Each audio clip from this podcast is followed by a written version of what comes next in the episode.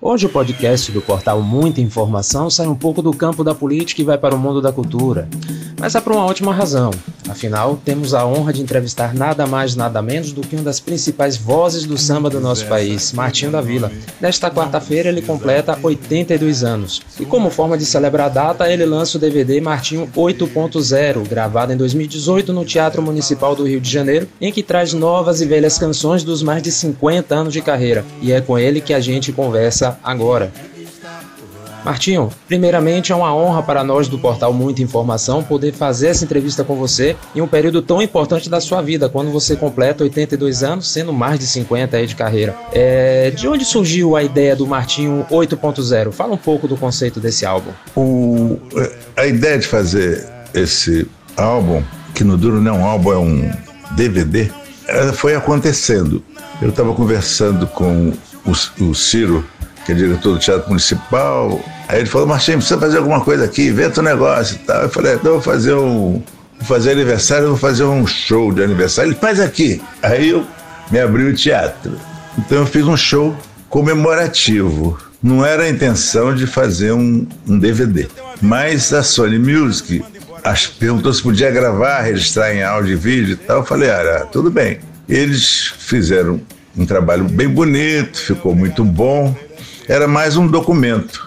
E Aí eles resolveram lançar agora.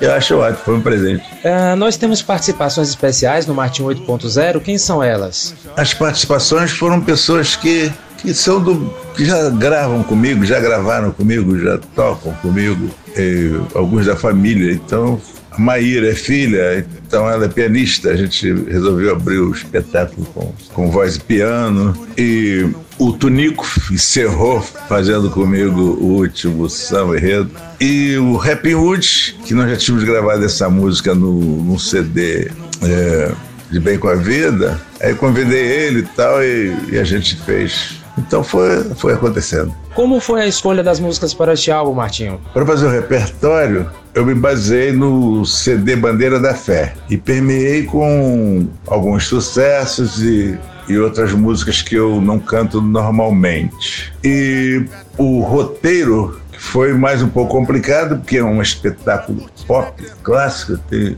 é, um lado popular e outro sinfônico, mas eu botei um diretor, que é o João Vlamir, e ele fez, e juntos a gente fez um roteiro musical que ficou isso aí que eu gostei bem. É, como é que o senhor vê o atual cenário do samba brasileiro? O cenário do samba brasileiro é o de sempre o samba é a música do Brasil. Pode vir uma onda qualquer, algum outro tipo, ritmo pode estar na mídia, que o samba está sempre aí. Segundo o Nelson Sargento, o samba agoniza, mas não morre. Eu contrario ele um pouco, embora ele diz que fez samba em minha homenagem, que o samba nem agoniza.